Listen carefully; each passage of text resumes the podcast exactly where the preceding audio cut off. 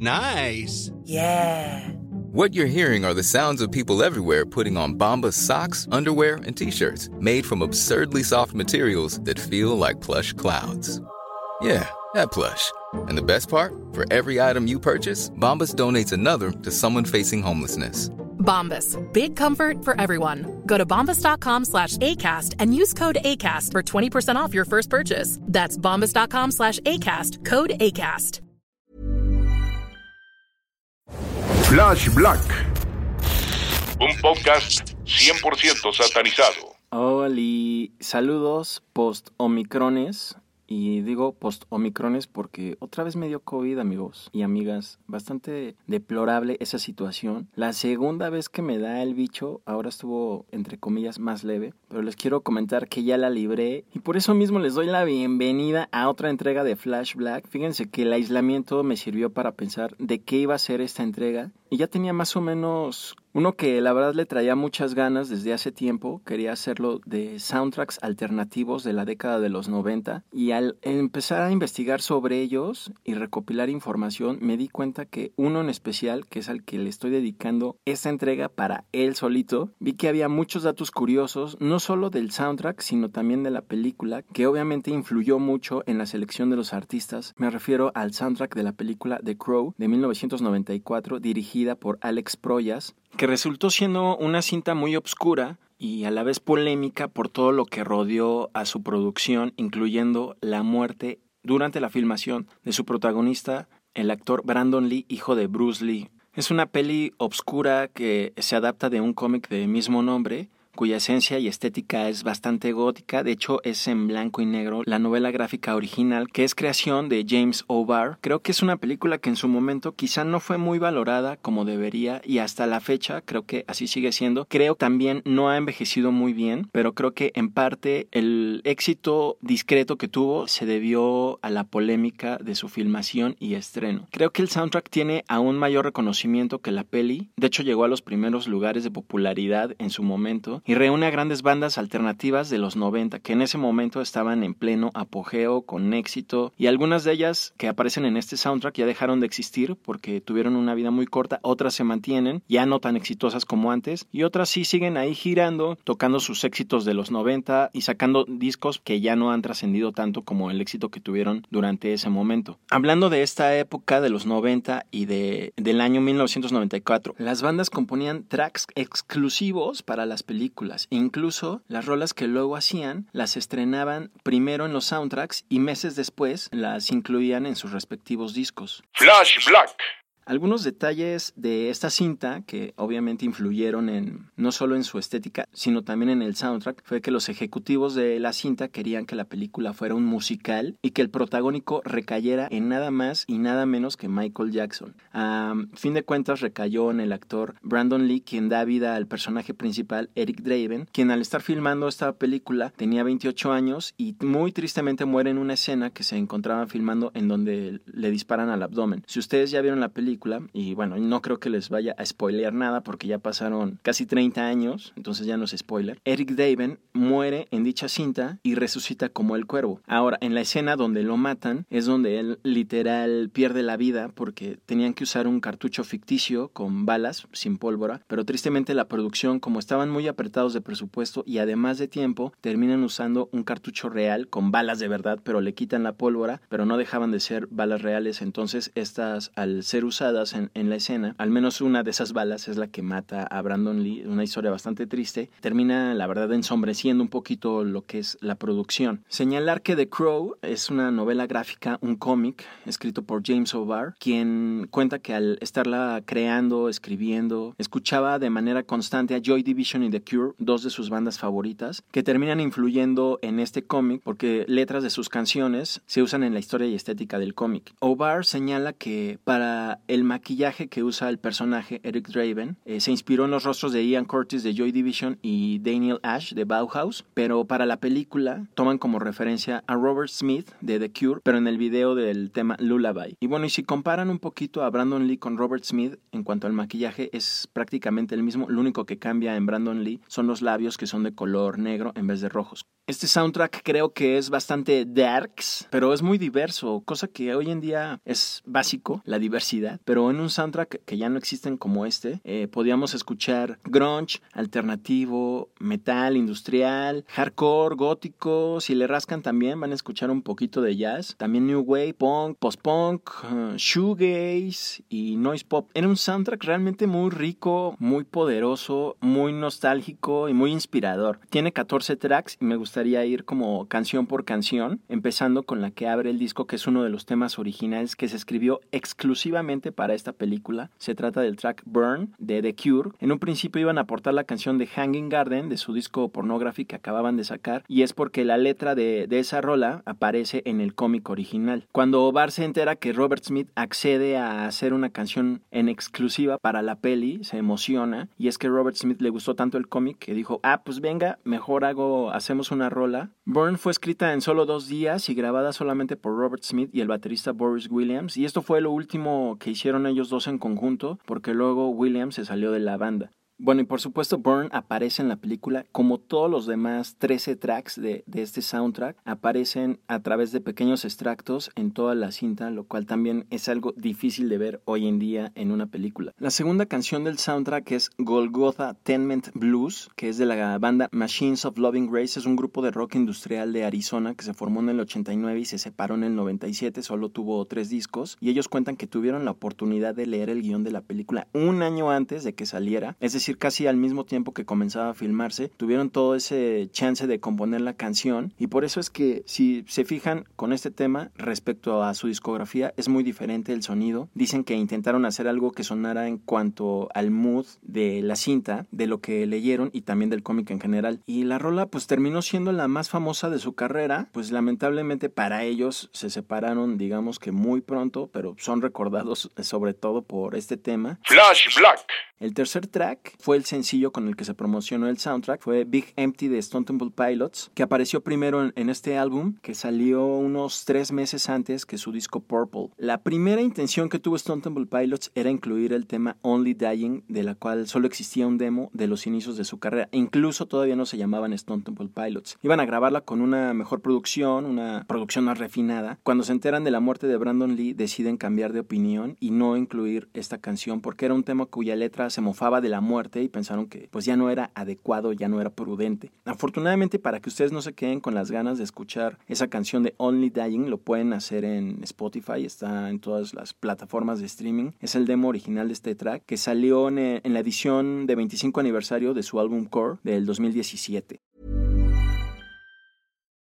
Since 2013, Bombas has donated over 100 million socks, underwear, and t-shirts to those facing homelessness.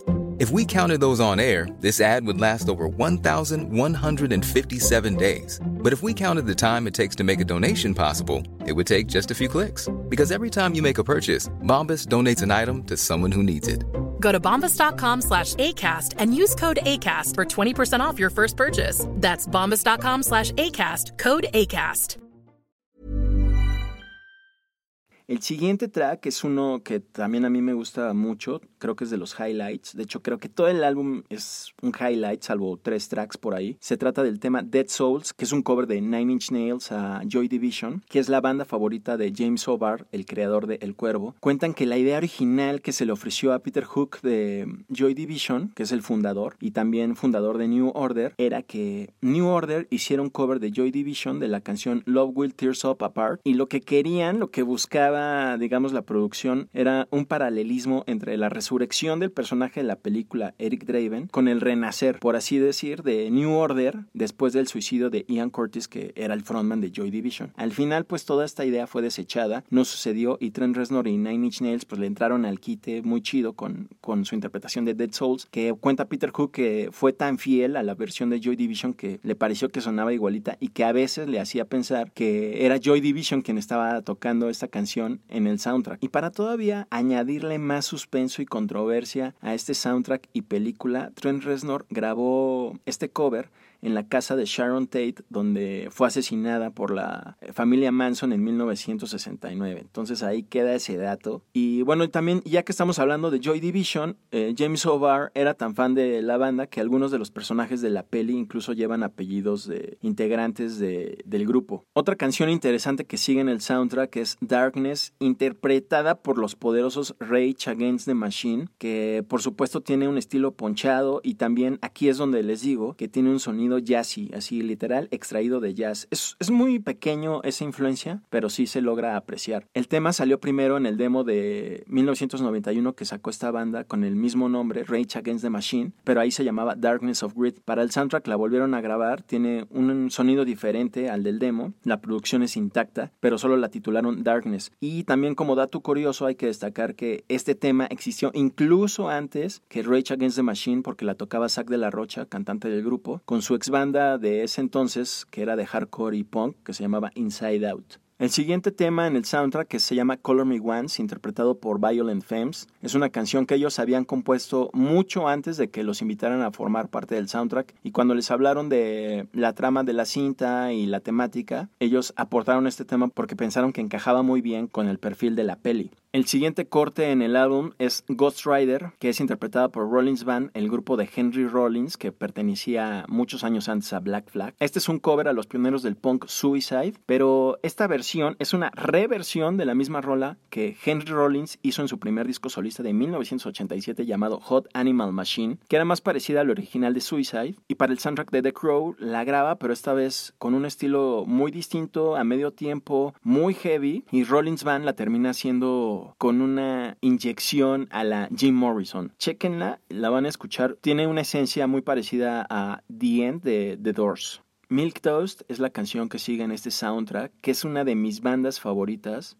Helmet, uff, rock heavy alternativo de lo más noventero. Creo que esta década define excelente a Helmet y Helmet define muy bien a los 90. Gracias también a su cantante y guitarrista Paige Hamilton. Afortunadamente Helmet todavía sigue rockeando sin piedad. Milk Toast apareció en este soundtrack meses antes del disco que sacó Helmet en ese entonces, que se llamó Betty. Ambas versiones fueron producidas por Butch Vig, el mismo que produjo Nevermind de Nirvana y que además es integrante de Garbage. Ambas versiones son distintas una de la otra por eh, ciertos detalles de guitarra, sonido, dinamismo, pero la diferencia más evidente a primera instancia es la del nombre, porque en el soundtrack se escribe Milk Toast con K y en el disco de Helmet se escribe Milk Toast, pero con Q. Super rola de Helmet la recomiendo para mí, de mis favoritas también, no solo del soundtrack, sino de la banda en general. Ahora, Pantera aparece en este soundtrack. Hay que hablar eh, que en contexto, pues es 1994. Pantera ya gozaba de gran éxito. Tuvieron dos álbumes muy poderosos que lo situaron en, no solo en el mundo del heavy metal, sino también del rock en general. Ya empezaban a llenar arenas casi ellos solitos. En este disco hacen un cover a Poison Idea, banda de hardcore de la que el cantante Phil Anselmo era muy fan. Hacen el cover del tema The Batch eh, y es una versión con una producción muy orgánica, digamos, es un resultado muy heavy, muy poderosa.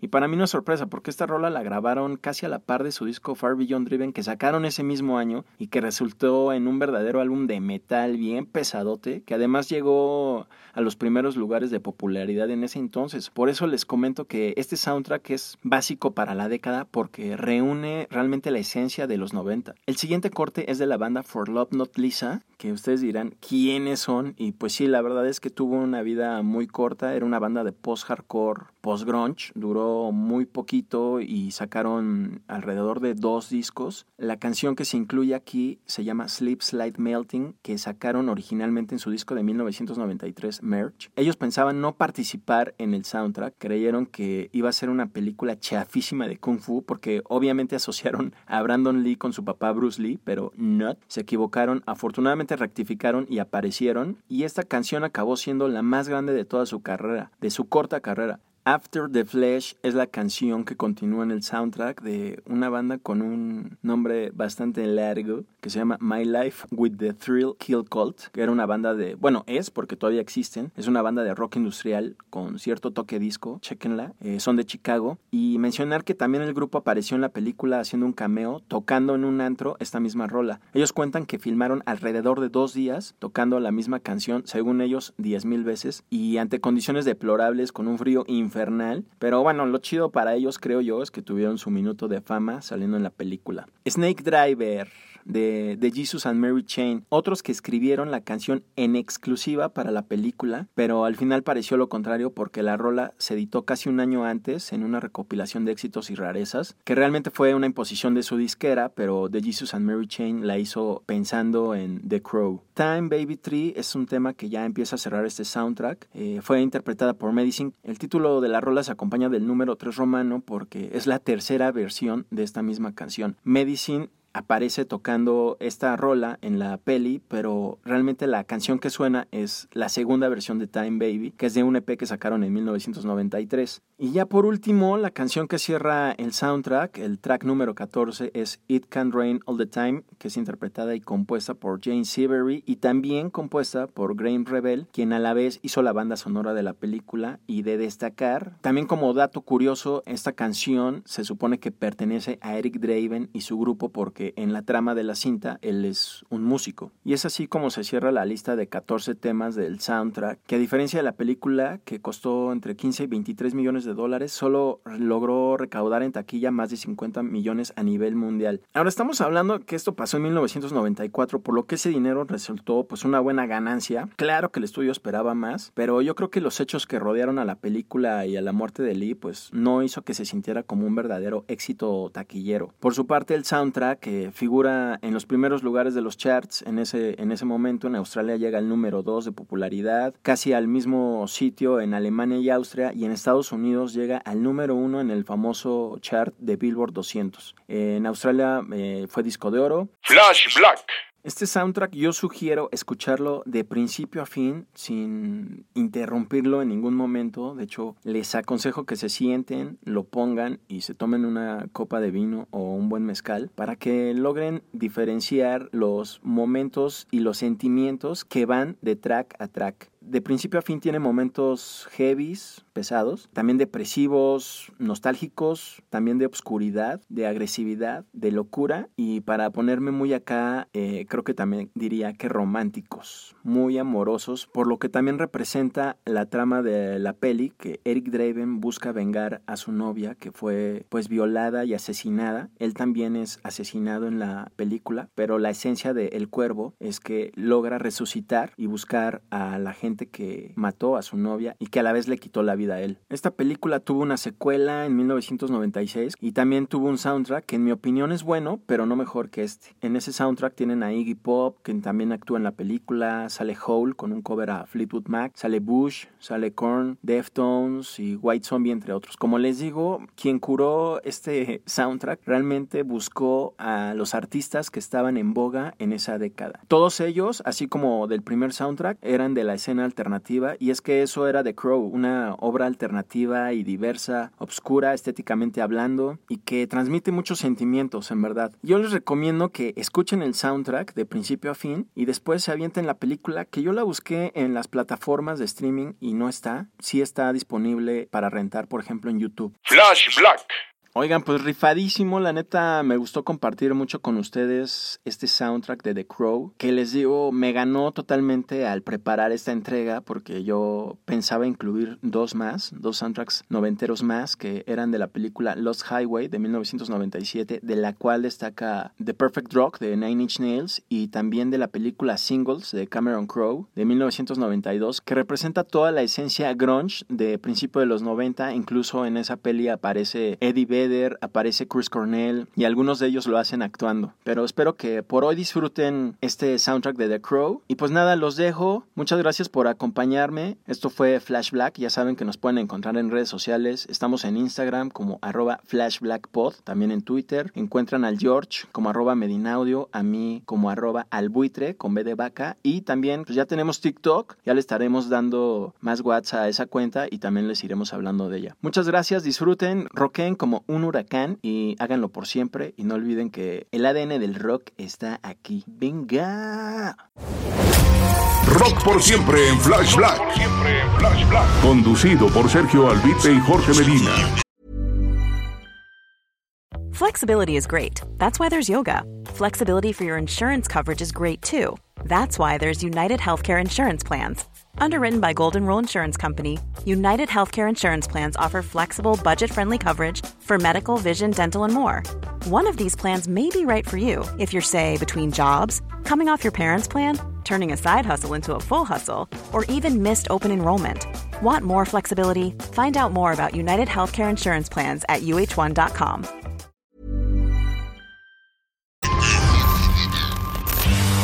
Flash Black. El ADN del rock está en Flash Black.